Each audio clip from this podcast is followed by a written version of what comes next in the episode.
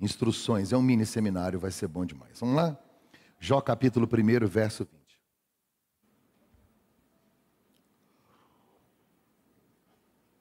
Vamos se acomodando. Se seu filho fizer muito barulho, tem uma toalha aqui, se você quiser usar. Estou brincando. Põe seu celular no modo avião.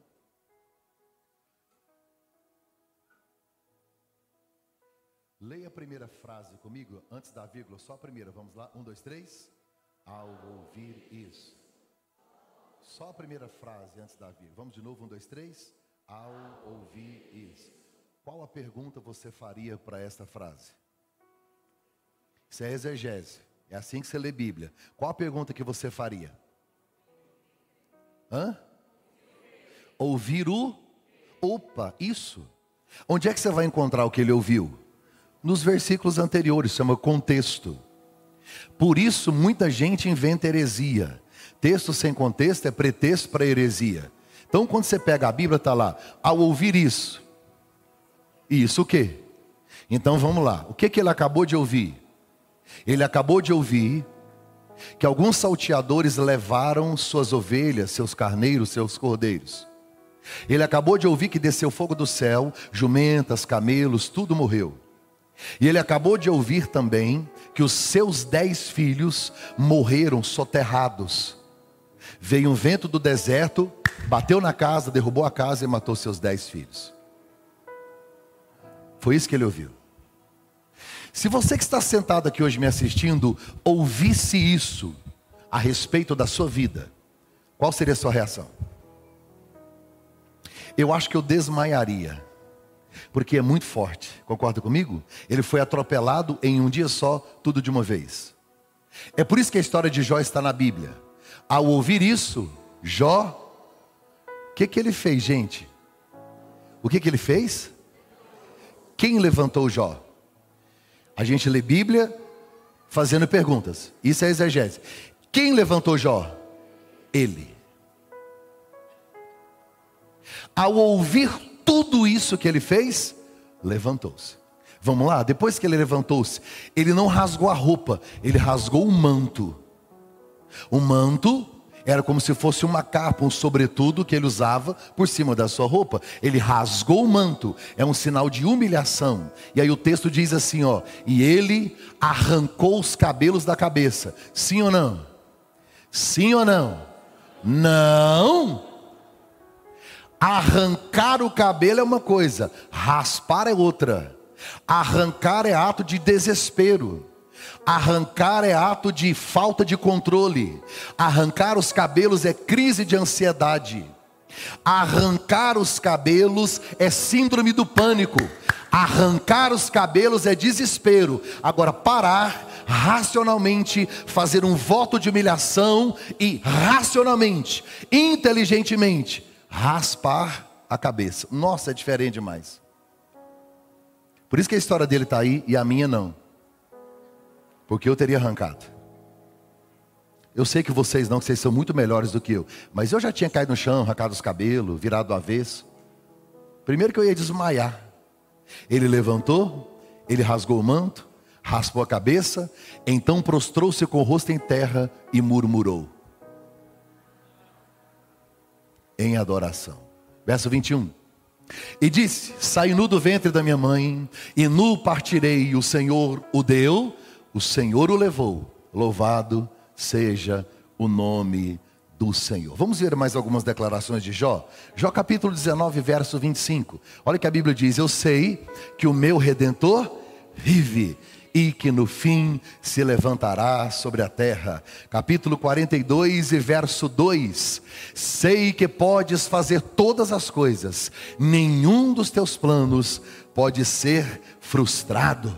Capítulo 42, verso 10: Depois que já orou por seus amigos, o Senhor o tornou novamente próspero, ou Deus virou o cativeiro de Jó e lhe deu em dobro tudo o que ele tinha antes. Lhe deu em dobro. Pode colocar o banner aí, filho.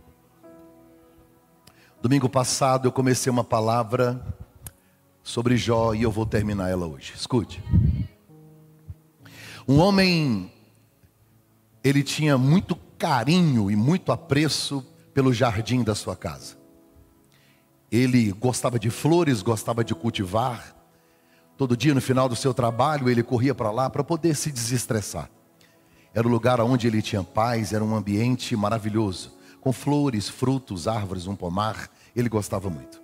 Um dia ele observou que no seu jardim tinha uma lagarta e ele ficou um pouco preocupado e pensativo, pensando que talvez ela poderia se reproduzir e destruir aquilo que demorou tanto tempo para que ele pudesse obter, ou construir, ou edificar ali no seu quintal. Mas ele notou que aquela lagarta era diferente de outras que ele já tinha visto. Ele percebeu que além de ela ser grande, ela era diferente a sua cor, o seu jeito. Então ele permitiu com que ela ficasse ali.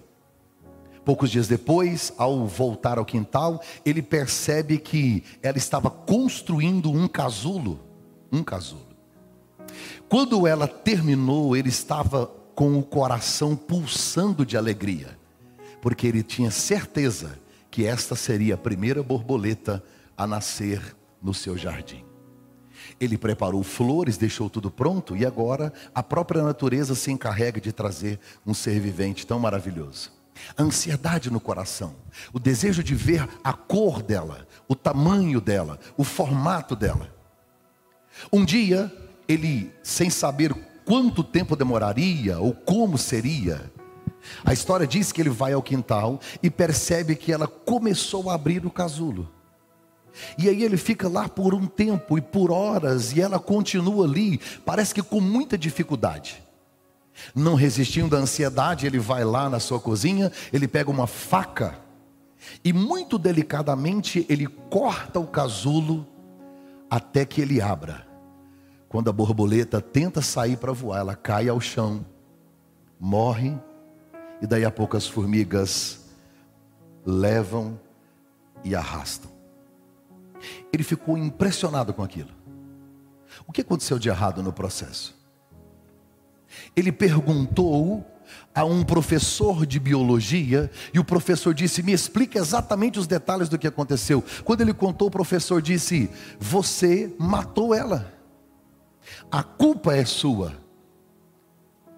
Ela não era nem borboleta e nem lagarta, porque o que faz com que ela enrijeça suas asas o que faz com que ela fique robusta, se fortaleça, é a dor do processo da transformação. É ela se esforçando para sair. É o sofrimento dela, é o aperto dela, é a dificuldade dela que a enrijece, que faz com que ela esteja preparada para voar. Então ela caiu no chão com asas que não voam. Então ela não se arrasta, não voa, morreu. Escute. Confessa para mim, se você pudesse pular essa parte da sua vida, você pularia. Não, não pastor, está tudo bem agora, mas em algum momento, se você olhar para trás, até hoje você diz: se eu pudesse esquecer essa parte, eu faria como naquele filme Clique, um filme que tem um controle remoto, onde você aperta, passa para frente e pula etapas. Escute. Eu sei que doeu muito, mas foi que te fortaleceu até chegar aqui. Você só não está morto por causa desse processo. O tempo do casulo é o segredo da borboleta. Pare de ficar tentando explicar os processos, deixe que as pessoas verão o resultado. Quando você voar, alguém vai dizer: gente, foi do nada? Não, foi de repente. É que ninguém viu o que aconteceu lá dentro, só você e Deus sabia o que estava acontecendo. Não é o que aconteceu, é quem você se tornou. Se você perguntasse Jó, no momento em que ele estava vivendo o seu pior drama, no momento que ele estava vivendo, talvez a pior fase da sua vida, se você perguntasse, Jó, quer sair disso agora? A resposta é sim. Isto é tão notório que Jó perguntou a Deus 16 vezes: por quê? Eu sei que você nunca perguntou a Deus por quê, mas Jó perguntou. Você sabe que a gente tem medo de fazer alguns questionamentos a Deus, sabe por quê? Porque a gente acha que está afrontando Deus, desafiando Deus, duvidando de Deus, aí a gente não quer questioná-lo. Como Deus está em silêncio, nós estamos tão catequizados, a religião impregnou tanto a nossa mente, que existem pessoas que elas não têm uma relação íntima com Deus, nem de pai e filho, olham Ele como um Deus distante, maldoso, carrasco. E aí a gente se sente merecedor das punições. Jó perguntou a Deus 16 vezes: por quê? Porque se perguntar a Deus por que fosse pecado, imagina Jesus na cruz: Deus meu, Deus meu, por quê? Hum. Esta mensagem hoje é para você que está perguntando: por quê? Jó perguntou 16 vezes. E Jó reclamou 34 vezes. Jó abriu seu coração. Ele se desnudou diante de Deus. E ele eleva aos céus não só 16 perguntas, mas Jó olha para Deus e ele faz 34 reclamações. Ele rasga a alma. Josué, está muito alto aqui. Eu acho que é o PA que está alto, não está não? Está tranquilo aí? Aqui está bom. Ele rasga a sua alma. E ele fala para Deus 34 reclamações. Me encare aqui. Ele não blasfemou. Mas pode ter certeza. Duas coisas. Jó não era paciente como você pensa. E era reclamão. Sabe por quê? Porque ele não é anjo, é carne e osso. Carne e osso. Pastor, mas eu não vou ofender Deus. Será que Deus não vai ficar triste se eu falar? Escute, Deus não fica em crise com a sua crise. Deus não se desespera com o seu desespero. Meus filhos me vêm orar quase todos os dias. Quem já me viu orar aqui na igreja de madrugada, eu venho para cá, você nunca vai ouvir a minha voz, porque eu dobro os meus joelhos e fico em silêncio. Pastor, por quê? Porque 90% do que eu falo vai escandalizar a metade de vocês. Mas o Senhor tem coragem de falar algumas coisas para Deus antes que saia uma palavra da minha boca, Ele já sabe. Quando eu comunico com você, reclamo para você, é murmuração. Quando eu falo com Deus, é desabafo. E a oração é o desabafo da alma. Deus não está com raivinha, não está irado, Ele não tem crise de identidade. Deus não está em crise por causa da sua crise. Ele não fica assustado quando você ora, dobra os seus joelhos, rasga a alma e entrega a Ele aquilo que te dói, que te marca. Sabe qual é o problema do sofrimento? É que Jó faz 16 perguntas 34 reclamações. Aí vem Deus. Sabe quantas respostas Deus deu? Nenhuma. Ele fez 70 perguntas. 70. 70. E todas perguntas retóricas. Pastor, que é uma pergunta retórica? Não tem resposta. Olha a primeira pergunta que Deus fez para Jó. Ele reclamou, reclamou, reclamou, reclamou, reclamou. Quando ele calou a boca, Deus disse: Jó, onde é que você estava quando eu lancei os fundamentos da terra? Hã? Oi?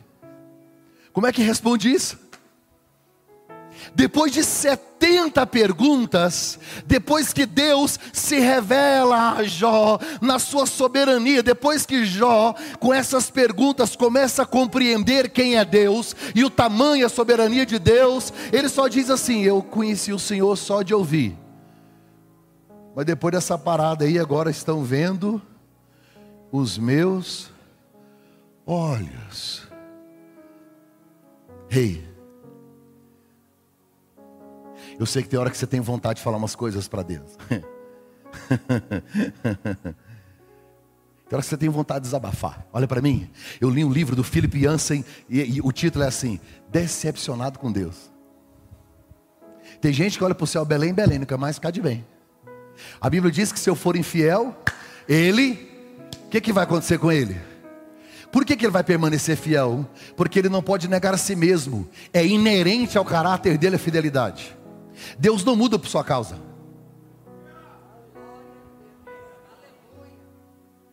Nada que você faz diminui o amor de Deus ou aumenta o amor de Deus. Não, pastor, Deus me ama porque eu canto muito. ah, você tem noção de como é que é o louvor no céu?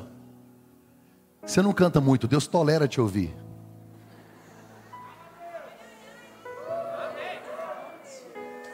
É. Vai embora não, fica aí.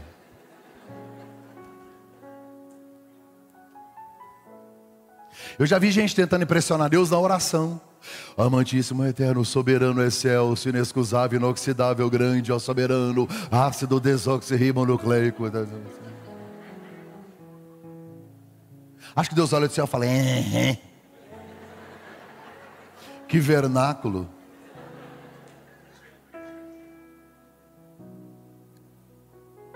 Jesus disse: Quer que a oração funcione? Porque os discípulos o senhor tem que ensinar a gente a orar. Jesus disse: levante os olhos ao céu e diga assim: Pai, nós. Menos é mais.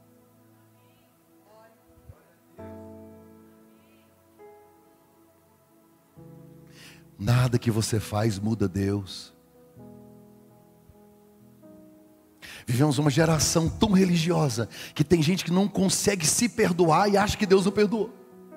Pastor, será que Deus me ama? Não, ele só matou o filho dele por sua causa. Ama não. Ele te odeia. É você que não se ama. Mas eu não vou ofender Deus, não. Deus é menos ofendido com a sinceridade de um pecador do que com a hipocrisia de um santo. Deus é muito menos ofendido com a sinceridade de um pecador do que com a hipocrisia de um santo.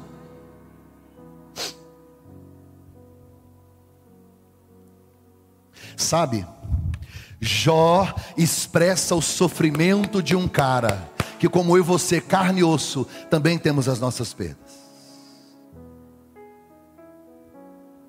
Não é um livro apenas de dor, mas também de sofrimento. Pastor, tem diferença entre dor e sofrimento? Tem.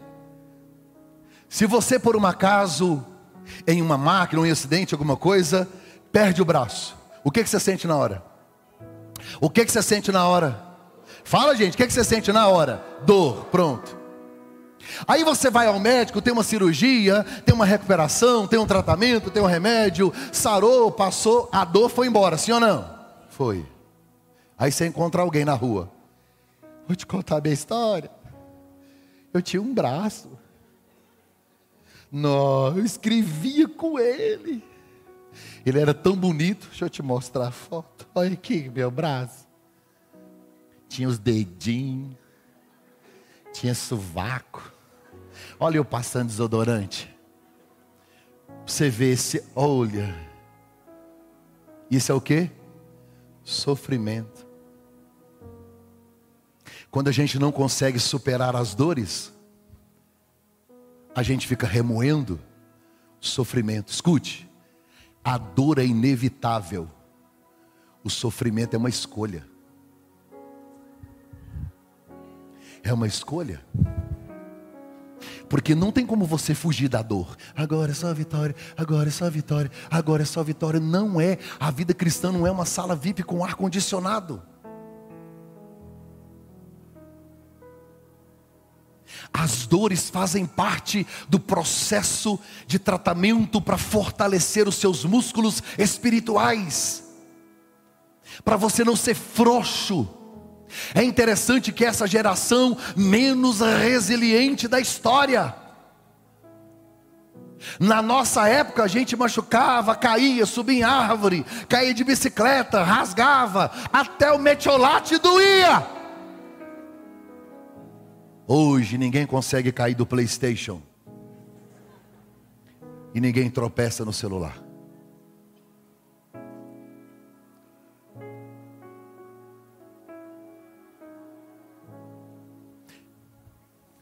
A fé gerada no ventre da crise.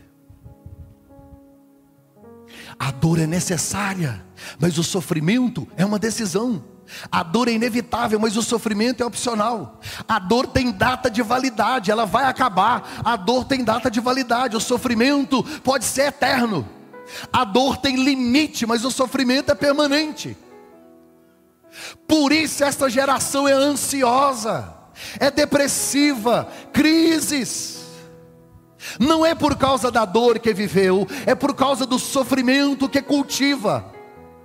Não é por causa do processo doloroso que teve, mas é por causa do sofrimento que você vive alimentando, lembrando, pensando, remoendo, e isso vai machucando, arranca a ferida, arranca a casca, lembra de novo, e não sai, e não, não se liberta, a dor já foi, e você fica remoendo o sofrimento.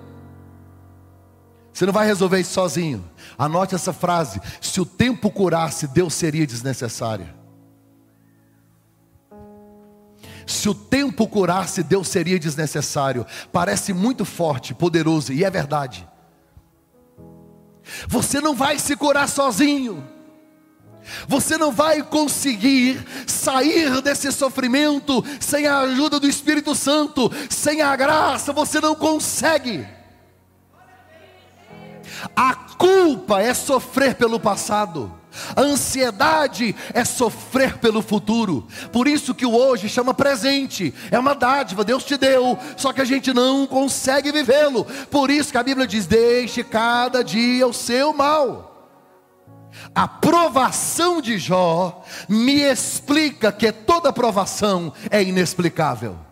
A provação de Jó me explica que toda provação é inexplicável. Agora, uma coisa que você tem que aprender: toda provação tem limite, ela tem data de validade. Diga comigo assim: vai passar. Aliás, na vida tudo vai passar, diga, vai passar.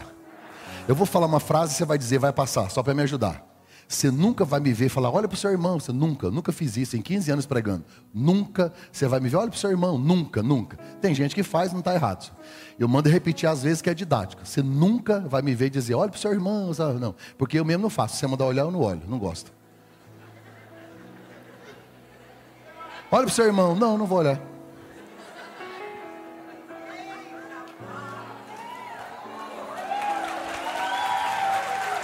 Não vou olhar. Não quero? Quando eu mando repetir é porque é didático. Diga assim, vai passar. Você está com vontade de matar o seu cônjuge. Diga, vai passar. Pastor, não, hoje eu quero dar um abraço e um beijo amoroso. Vai passar.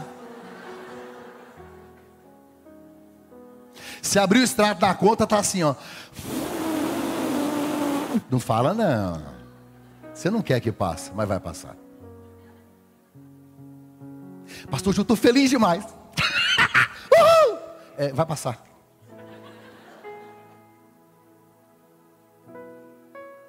E quem é casado sabe disso. Aí ele está com a esposa, ela está tão feliz que ela quer contar o dia inteiro em 30 segundos. A gente já aprendeu a técnica do boi. Ela está falando. Hum, olha lá uma alegria, uma alegria, uma alegria, uma alegria. Acorda chorando. Falei, oi? É cinco dias desse jeito. Aí quando os demônios vão embora, não, os hormônios, desculpa. É que eu misturei os nomes aqui. Aí Sara. Não, e as mulheres é capazes de chorar em frente ao espelho para ver que posição fica melhor. Chora lá.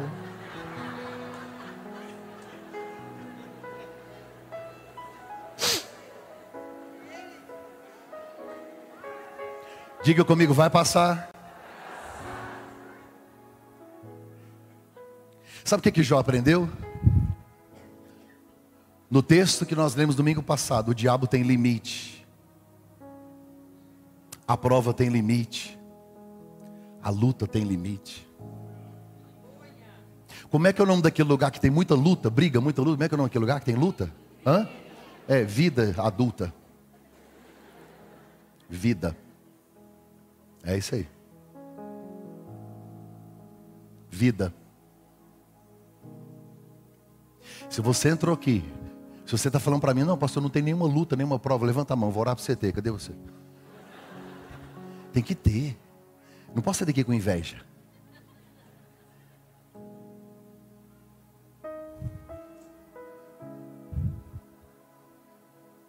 Jó não merece nada do que viveu. E tudo aconteceu no mesmo dia. Existem cinco pilares na vida de todo ser humano, cinco colunas, que elas são vitais, elas são fundamentais para que você viva bem, para que você tenha saúde emocional. São cinco pilares, cinco colunas na vida de qualquer pessoa e que todo ser humano busca e é sempre à procura da felicidade. E foram essas cinco áreas exatamente que o diabo tocou. Imagine que com a permissão de Deus, Satanás, autorizado por Deus agora, ele vai destruir as cinco colunas, os cinco pilares. A primeira coisa que o inimigo tocou foi nos bens de Jó.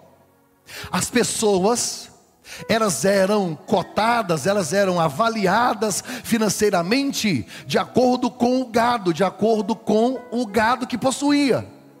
E Jó tinha muito gado. Como ele tinha muito gado, o texto diz que ele era o mais rico da época. As suas finanças foram destruídas, assoladas. Gente, a culpa não é de Jó. Hoje eu posso estar pregando para pessoas que, por causa da pandemia, de uma crise mundial, ou quem sabe por causa da situação em que o comércio está de maneira instável, a política econômica do país, quem sabe a própria política mesmo, o governo e outras coisas mais, atrapalharam você. Uma circunstância externa e que trouxe para você prejuízos financeiros. Isso abala a família, o casamento, o relacionamento, até a nossa vida com Deus.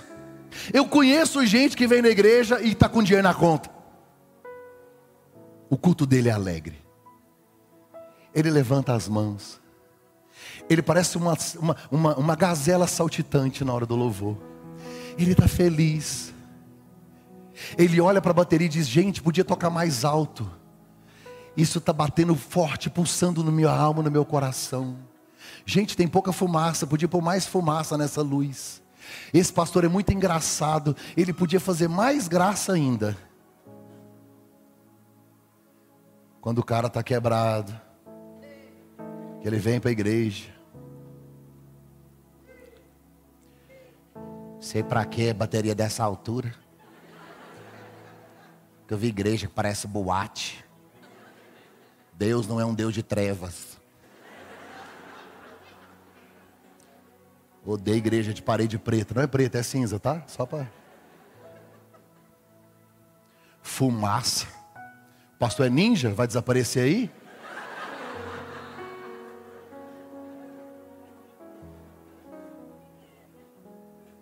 Porque mexe com a gente.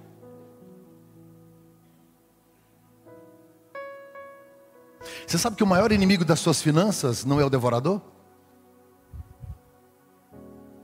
O maior inimigo das suas finanças é você? O problema não é possuir dinheiro, é ser possuído por ele. 2.350 versículos da Bíblia falam sobre dinheiro. A Bíblia fala mais sobre dinheiro do que sobre arrebatamento. A Bíblia fala mais sobre dinheiro do que sobre dons espirituais e ministeriais. Pastor, por quê? Porque é importante. A única entidade que Jesus põe um nome, uma entidade maligna que Jesus deu o nome, é as riquezas. Ele chama de mamon. Mamon. O propósito de mamon é tomar o lugar de Deus na sua vida. Por isso que dinheiro no bolso é bênção, no coração é que é maldição. Ah, pastor, dinheiro não traz felicidade. Me dá o seu, vai ser feliz. Dinheiro é bênção. Paulo escrevendo na sua carta a seu filho na fé Timóteo, primeira carta de, de Paulo a Timóteo, capítulo 6 e verso 10, ele não diz que o dinheiro é a raiz de todos os males, ele diz assim: o amor ao dinheiro é a raiz de todos os males. O problema não é o dinheiro, sou eu. É por isso que quando eu abro a Bíblia Sagrada, de Gênesis Apocalipse, está insistindo Deus falando, dá oferta, entrega oferta, seja generoso. Tem hora que eu acho que eu fico pensando assim, será que Deus está querendo pagar a conta de energia do sol? Porque é muito pedido de oferta. Às vezes o décimo terceiro dos anjos, porque esse querubim deve custar muito caro o salário deles. Aí que Deus quer seu dinheiro. É que quando você é generoso, você está dizendo para o dinheiro, quem manda em você Aquilo que você não consegue dominar, domina você. Famílias destruídas, casamentos acabando por causa de dinheiro. Dinheiro só traz problema na sua vida em duas circunstâncias. Primeiro, quando você tem. Segundo, quando você não tem.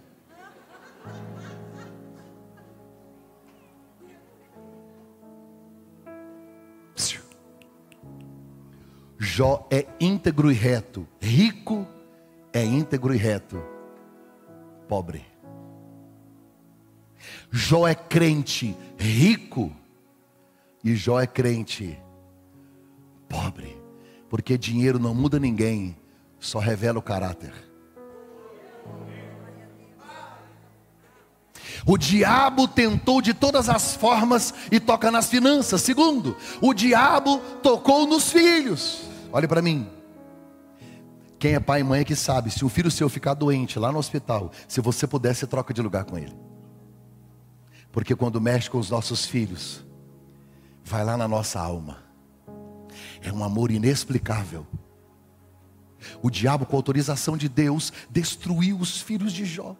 São dez caixões numa sala. Olhe para mim. A minha geração de filhos tem sido consumida. Estão mortos, não fisicamente, mas mortos nas drogas, mortos na pornografia, mortos nos vícios, em relacionamentos errados. Quantos filhos que morreram, os pais choram, sofrem e olhem e veem, são mortos vivos, estão cativos e presos no ateísmo. As universidades têm ensinado uma agenda de esquerda, fazendo com que nós, os pais, nos preocupemos, porque tem a pedofilia, tem a homossexualidade, tem tantas coisas que nos preocupam, aflige a nossa alma, e quantas vezes o diabo, para nos tocar e para nos atingir, mexe nos nossos filhos. Mas eu vim aqui para lhe dizer: eu sei que o inferno quer destruir minha casa, eu já sei, eu já entendi que existem ah, forças infernais, dados mortais, torpedos mortíferos lançados do inferno contra os nossos filhos, mas eu também vim como profeta de Deus para lhe dizer: nossos filhos não nasceram para o inferno, nossos filhos não nasceram para ser mortos pelo diabo, nossos filhos nasceram para ser herança de Deus, profetas de Deus, nasceram para ter o nome escrito no livro da vida. Eu não sei o que o diabo tentou fazer na sua casa, mas hoje ele cai por terra, porque toda prova tem limite, o diabo tem limite, ele não toca. Nossos filhos são herança do Senhor. Ninguém toca na nossa geração. Os filhos, os filhos. Terceiro, o diabo tocou na saúde de Jó. Olha para mim. A Bíblia diz que Satanás volta e diz para Deus assim: é fácil ser crente assim. É muito simples você ser íntegro assim. O Senhor encheu ele de bens, o Senhor cercou ele de tudo, tira. Aí quando Deus tira, o diabo disse: Mas ele ainda tem saúde. E enquanto você tem saúde, você diz assim: Eu perdi, mas eu construo de novo. Quero ver se o Senhor tirar a saúde dele. Deus autorizou e na sua soberania disse: Você desce, não mate ele, não tire a vida dele, a vida dele é minha. Toca na saúde dele. Agora tem um homem sentado no chão, a sua pele começa a explodir, úlceras de dentro para fora. Ele ficou no estado tão deplorável. Ele começa a entrar no estado de putrefação. Um homem apodrecendo vivo, sentado no chão, com os dez filhos mortos, todos os bens perdidos. Ele está tão miserável, tão desgraçado, que ele mesmo comenta no livro que ele está fedendo e que a sua esposa não suporta nem o hálito dele. Doente. Talvez você entrou aqui e tem um diagnóstico médio. A história de Jó está aí para isso. Porque apesar da dor, ele continua adorando.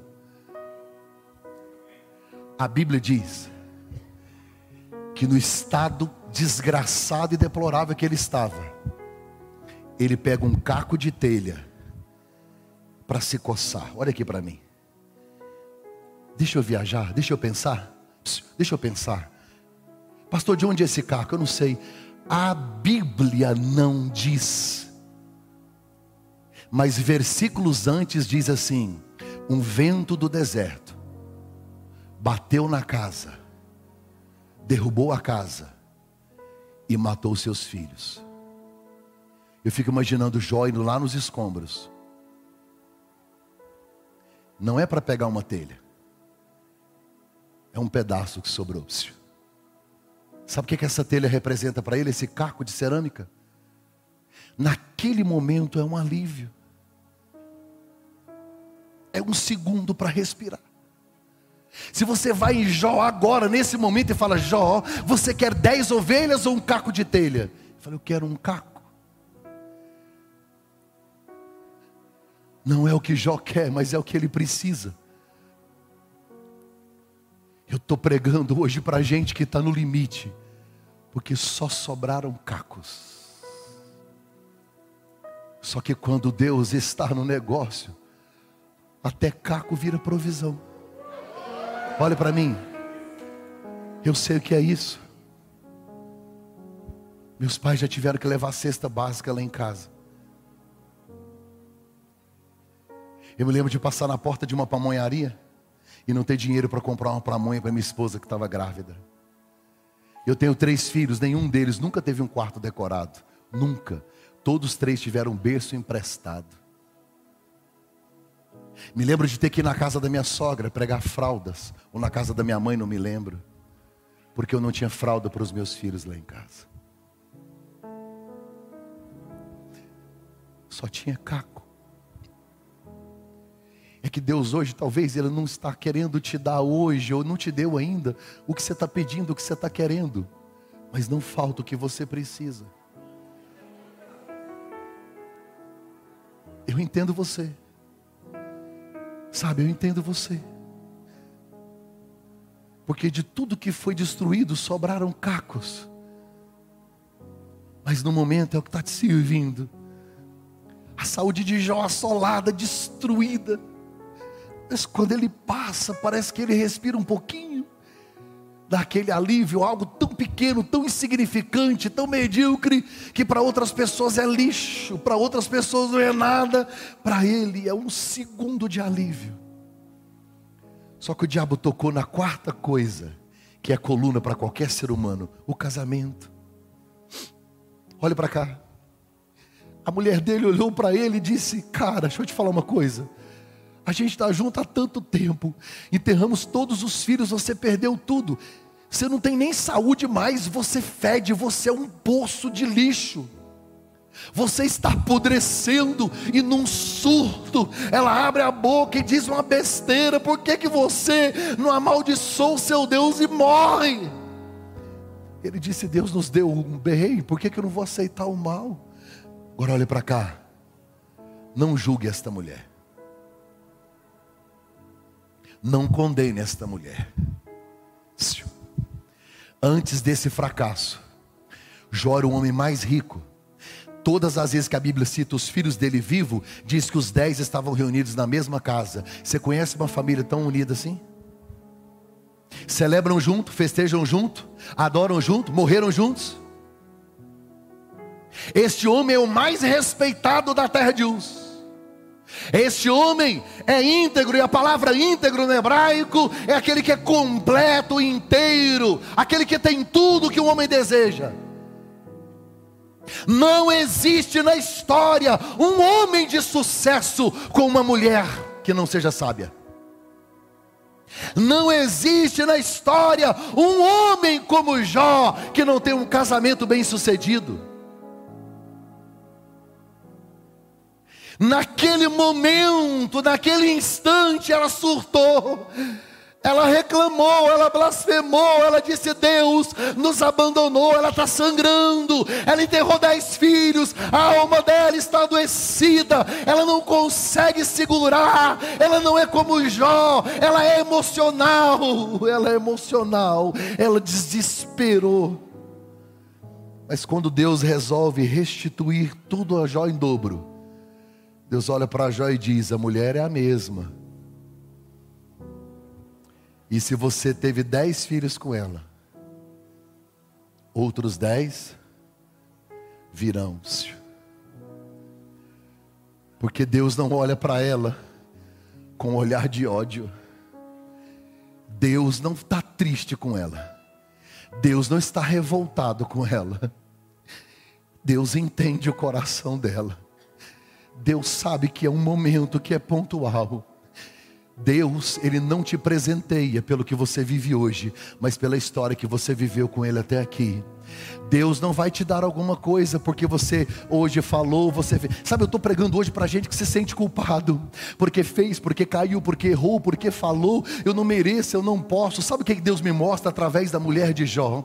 Ela fez errado, ela blasfemou contra Deus, ela virou as costas para Deus, mas por causa da fidelidade do seu marido, por causa da sinceridade do coração desse casal, ela voltou a gerar novamente. Deixa eu lhe dizer uma coisa: se você acha acha que é o fim, se você acha que acabou, se você acha que é um ponto final, Deus me trouxe para lhe dizer: independente das suas debilidades, vai gerar, independente do erro que você cometeu, vai voltar a gerar, independente da culpa que você sente, vai voltar a gerar, independente da sua queda e do seu fracasso, vai voltar a gerar. Deus é um Deus de vida, é um Deus de graça, Ele não te analisa por uma palavra que você disse, mas pelo relacionamento que você tem com Ele. Hoje, o sangue de Jesus Cristo, Filho de Deus, nos purifica de todo pecado, nós seremos limpos, renovados, transformados, e quando Deus virar o seu cativeiro, você vai gerar coisas tão extraordinárias que você jamais sonhou. Você pensou, perdi, acabou, reclamei, errei, fugi.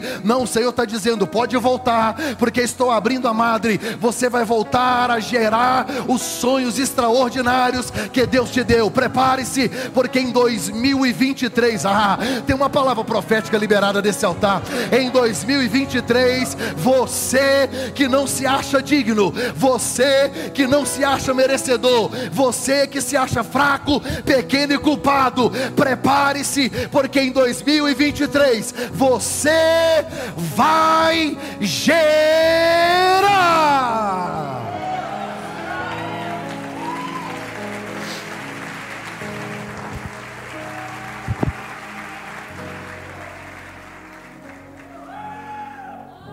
A quinta coisa que o diabo fez foi tocar nos relacionamentos de Jó.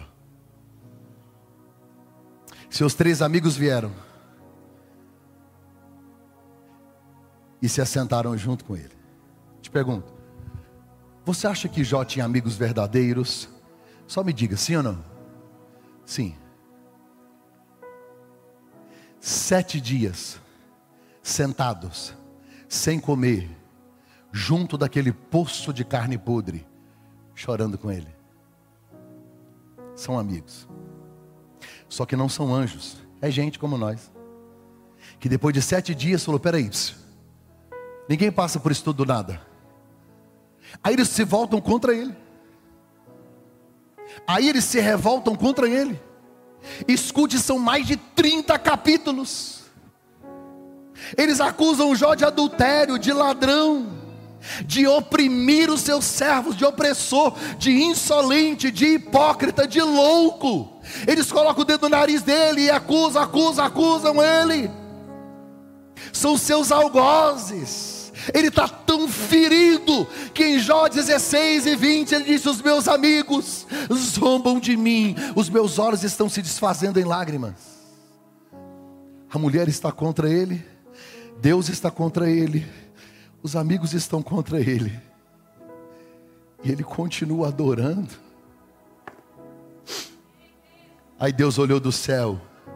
E a primeira palavra de Deus para restituição não foi com Jó. Deus chama os amigos deles, vem cá. Vocês fizeram errado. Estou com raiva de vocês. Vocês não podiam ter feito isso com ele. não com meu servo Jó. E entregou retro, temente a Deus se desviou. Não, não sei se podia ter feito isso com ele. Mas para reverter essa situação, peguem animais para sacrifício, levem até Jó. Ele vai orar por vocês. Jó está no chão podre, perdeu tudo. Não é ele que está precisando de oração? Eu já orei precisando de oração. Eu já abracei precisando de um abraço. Eu já aconselhei precisando de um conselho. Porque servir alguém gera cura em mim também. Sabe o que é servir? É distribuir a si mesmo. Você nunca vai ser curado se escondendo. Se você for esperar a cura para depois você transbordar, você nunca será curado. Porque o que fere gente é gente, mas o que cura gente é gente. Deus não comete erros, você é a resposta da oração de alguém. A sua existência é a evidência de que essa geração precisa de algo que Deus colocou aí dentro de você. Você é um remédio. Deus está te ferindo na área que Ele vai te usar. Agora olhe para mim. Se esses três camaradas chegam e me falam, ora por mim, aqui. Seus miseráveis. Dá o tom aí. Qualquer tom, que eu não sei cantar mesmo. Quem me viu na prova e não me ajudou, agora vai me ver na bênção e se lascou. Não canta não. Imagina eles chegando em Jó, os três. Primeiro que eles fizeram um regaço, falaram o que quiseram, foram embora. Aí depois eles voltam. Volta com as ovelhinhas para sacrificar. Ô, oh, Jó, Pai do Senhor. Hum. Vieram massacrar o resto, pisar na cana quebrada, apagar o pavio que fumega. Falou, não, é, nós está vindo e Deus parou nós no caminho e mandou voltar. E Ele mandou você orar para nós. Senhor, recolhe os teus servos. Aí eu orava assim.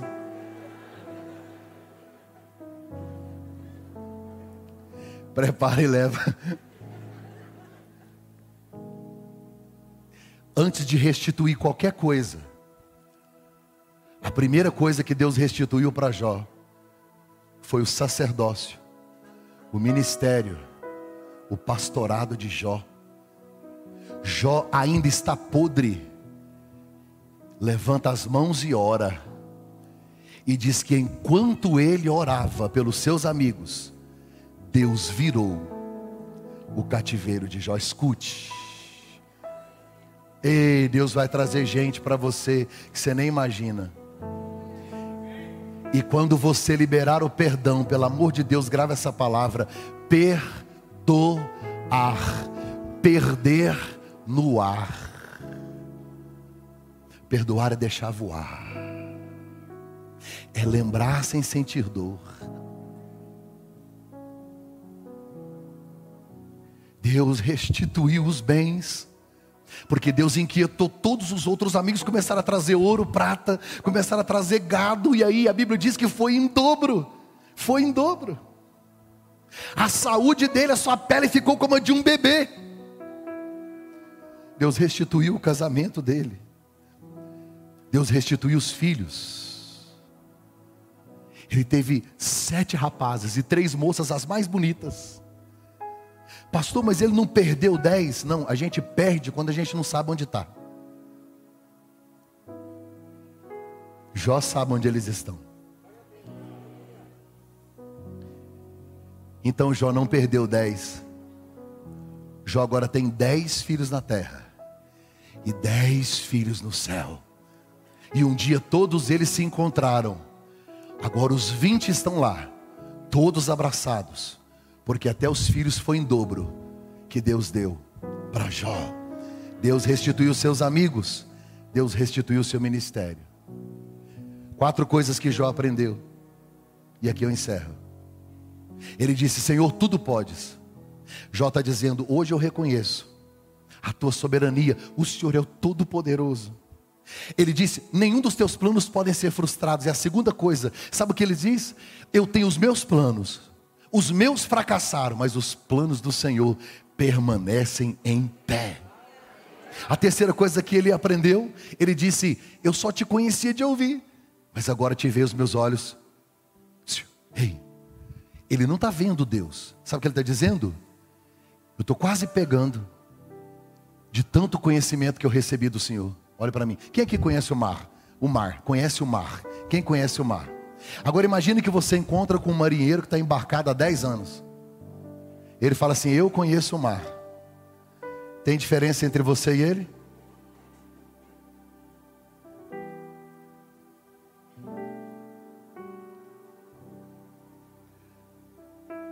Cresçamos e prossigamos em conhecer ao Senhor. Deus está se fazendo conhecido para você.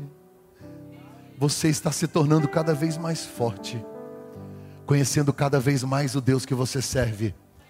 Esta revelação é progressiva. Esta revelação, ela vai se atualizando na sua vida. Jó disse: Eu estou quase vendo Ele. Depois de todo esse processo, eu estou quase vendo. Olhe para cá. Quando Satanás fez tudo isso na vida de Jó, qual o propósito de Satanás? Afastar Jó de Deus. Qual foi o resultado? Jó mais pertinho de Deus. O diabo está pensando que vai te matar. Ele está pensando que vai destruir seu ministério. Ele está pensando que vai entristecer você. Ele está achando que essa luta vai destruir seu relacionamento com Deus. Ele está achando que porque você está triste ou porque você está decepcionado, isso vai afastar Deus de você. Deixa eu lhe dizer uma coisa: o tiro saiu pela culatra. Ele é um idiota, ele é um besta, ele chegou atrasado, porque a Bíblia diz que ele é leão bramando, buscando quem possa tragar o derredor. Só que ele chegou atrasado, porque na nossa vida quem chegou primeiro não foi esse leãozinho fajuta, babaca. Quem chegou primeiro foi o leão da tribo de Judá. Se ele achava que ia te afastar do Senhor, você está ficando cada vez mais perto de Deus, cada vez mais forte, cada vez mais rígido. E preste atenção, ei, lagarta, você está se transformando numa borboleta. Vai voar e vai voar tão alto que vai embelezar sua casa, sua família, o jardim desse país. Muitos vão ouvir falar do que Deus fez, porque 2023 é o ano do seu milagre, é o ano da sua restituição. Deus está trabalhando e a Bíblia diz que Ele trará restituição para mim e para a sua vida. Jó reconhece seus pecados. E eu quero encerrar com o texto de Jó 19, 25. Eu sei que o meu redentor vive, e por fim ele se levantará. O meu redentor morreu, foi morto numa cruz. Mas ao terceiro dia, Quando as mulheres chegaram, a pedra não estava lá. E a pedra não foi removida para Jesus sair, foi removida para as mulheres entrar. E todas as vezes que eu vou em Jerusalém, eu encerro a minha visita lá no túmulo. Na porta de madeira está escrito em inglês: Ele não está aqui, porque o Redentor já ressuscitou. Seu redentor vive? Jó diz assim: por fim, não é fim dos tempos, é o fim da prova. Tem gente aqui que vai começar essa semana a viver o fim. O fim dessa luta, o fim dessa prova, Jó está dizendo: no fim Deus vai se levantar. Você tem um redentor? Ele levou sobre si nossas enfermidades, nossas dores. Ele foi moído pelas nossas iniquidades não foi? Foi esmagado, moído pelas nossas transgressões. O castigo que nos traz a paz estava sobre ele. Pelas suas pisaduras nós fomos sarados. O seu redentor que estava morto reviveu. Se ele está vivo, por fim ele se levantará. E gente, presta atenção, pelo amor de Deus. Eu estou escutando pelos olhos da, estou vendo pelos olhos da fé, escutando pelos ouvidos da fé, Jesus dando passos largos. O meu redentor, aquele que me comprou, aquele que me redimiu. Se o redentor de Jó se levantou, o meu redentor se levantará. Se o redentor de Jó está vivo, o meu redentor também está vivo. Se o meu redentor vive, o fim desta prova está chegando. Eu profetizo: Deus está se levantando hoje na family, e Ele está dizendo: a prova acabou.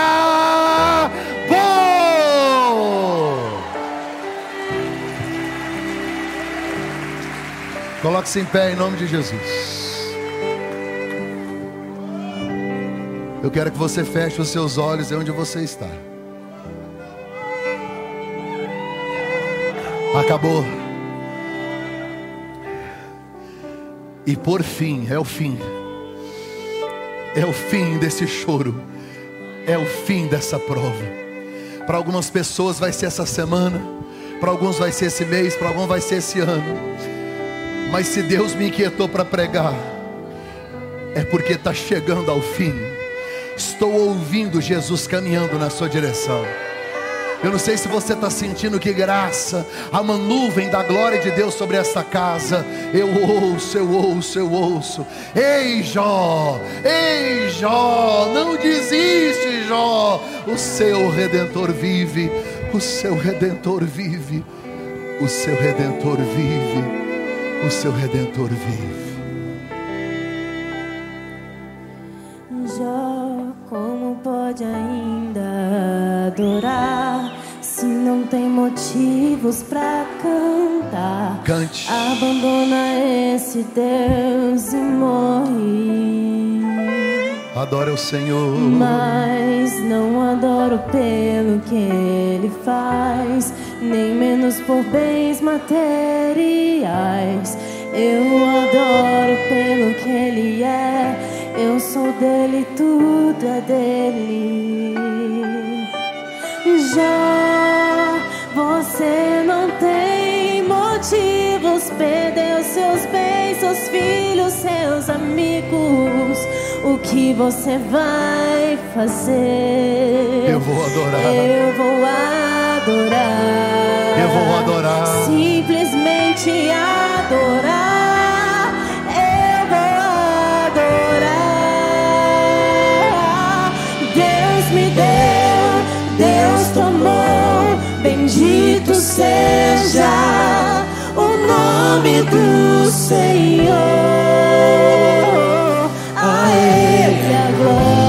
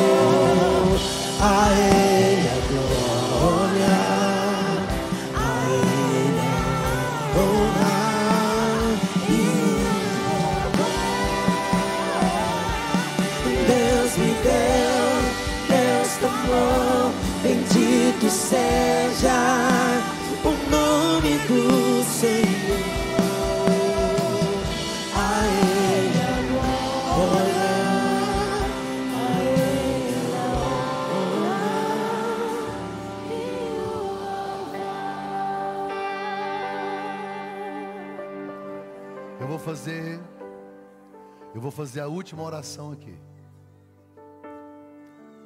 Mas antes de nós encerrarmos, eu preciso hoje falar com você que o redentor vive, mas você talvez esteja longe dele. Está na hora de se levantar do monturo. Está na hora de Deus virar o seu cativeiro. Chega desta vida. Está na hora de você recomeçar o seu relacionamento com Jesus. O Redentor vive. Talvez é você que não esteja vivo. Você se afastou, se distanciou. Você seguiu por um caminho. E o Papai do céu permanece no mesmo lugar à espera de você para te dar um abraço. Sabe, sem cobrança, sem julgamentos. Porque nada que você fez vai diminuir o amor de Deus pela sua vida. Mas uma decisão sua pode recomeçar uma aliança que vai mudar a sua eternidade. Só existem dois caminhos. E talvez você esteja caminhando a passos largos para o caminho da perdição, e é só você fazer meia volta, correr para o redentor. Porque a cruz foi para isso. Hoje é o dia de você reconciliar com o Senhor. É o dia de você recomeçar com Ele. É o dia do filho pródigo correr para casa, receber anel, sandália, presente, beijo, abraço, sem cobranças, sem julgamentos, apenas festa. Será que seu nome está no livro da vida? Se você for embora hoje, como é que está a sua, a sua situação diante do Senhor? Não vou te fazer um convite, eu vou te dar uma oportunidade. Porque não faz nenhum sentido alguém morrer na cruz, comprou para mim a eternidade e eu não quero. A Bíblia diz que no pior momento de Jó, está assim, e Jó levantou-se. A decisão é sua. Você que vai hoje declarar publicamente que Jesus é o Senhor da sua vida, você pode talvez fazer isso hoje pela primeira vez, ou você que vai reconciliar e vai voltar para o Senhor, você vai fazer isso agora, vai fazer hoje. No mundo espiritual, talvez alguma coisa esteja te prendendo, te amarrando, com uma autoridade constituída por Deus sobre este lugar. Nós, como igreja, nós desfazemos toda cadeia que te prende. Todo laço, tudo que amarra, tudo que te segura hoje vai cair por terra. Você está livre, livre, livre, livre para tomar esta decisão. Eu vou contar até três. Gente, eu já vou finalizar, tá? Não sai, vou encerrar agora. Eu vou contar até três. E você que vai hoje tomar esta decisão pelo Redentor, só você que vai tomar essa decisão vai levantar a sua mão. Um, você vai tomar a melhor decisão da sua vida. Dois, o Redentor vai mudar a sua história para sempre. Três, é agora ou nunca. Cadê você? Dê um sinal com a sua mão. Dê um sinal com a sua mão. Dê um sinal com a sua mão. Dê um sinal com a sua mão. Isso, olha lá. Aleluia. Aí. Yes. Glória a Deus, glória a Deus. Ali, ó. ó. Aleluia. Redobra a sua atenção. Você que deu um sinal, eu quero orar por você. Por isso que a gente diminui as luzes, para você não ficar sem graça. Vem cá, vem, vem cá, filho. Isso, vem cá, vem cá, isso, vem cá, filha, vem cá. Não se constranja, você está na casa. Isso, vem cá, senhor. Você que está no YouTube, escute o que eu vou te falar. Eu quero que você tome essa decisão aí agora. Você vai escrever assim: Eu quero Jesus, tá? Começa a digitar agora. Depois eu vou ler lá o seu comentário e vou orar por você. Não deixa para amanhã, não faz isso agora. Estamos online na mesma linha. Escreve aí, eu quero Jesus. Vai, escreve aí.